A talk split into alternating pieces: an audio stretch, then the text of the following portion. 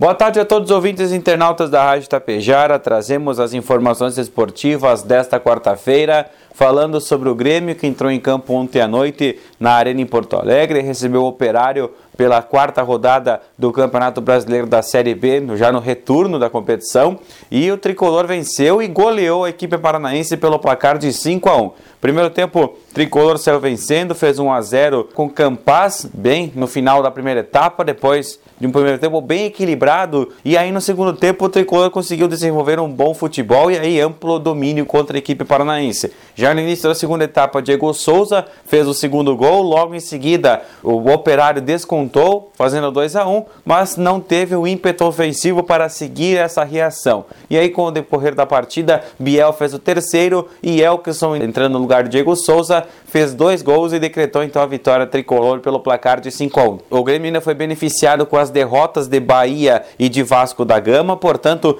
é segundo colocado na tabela de classificação com 43 pontos. Bahia vem em terceiro com 40 e o Vasco com 39.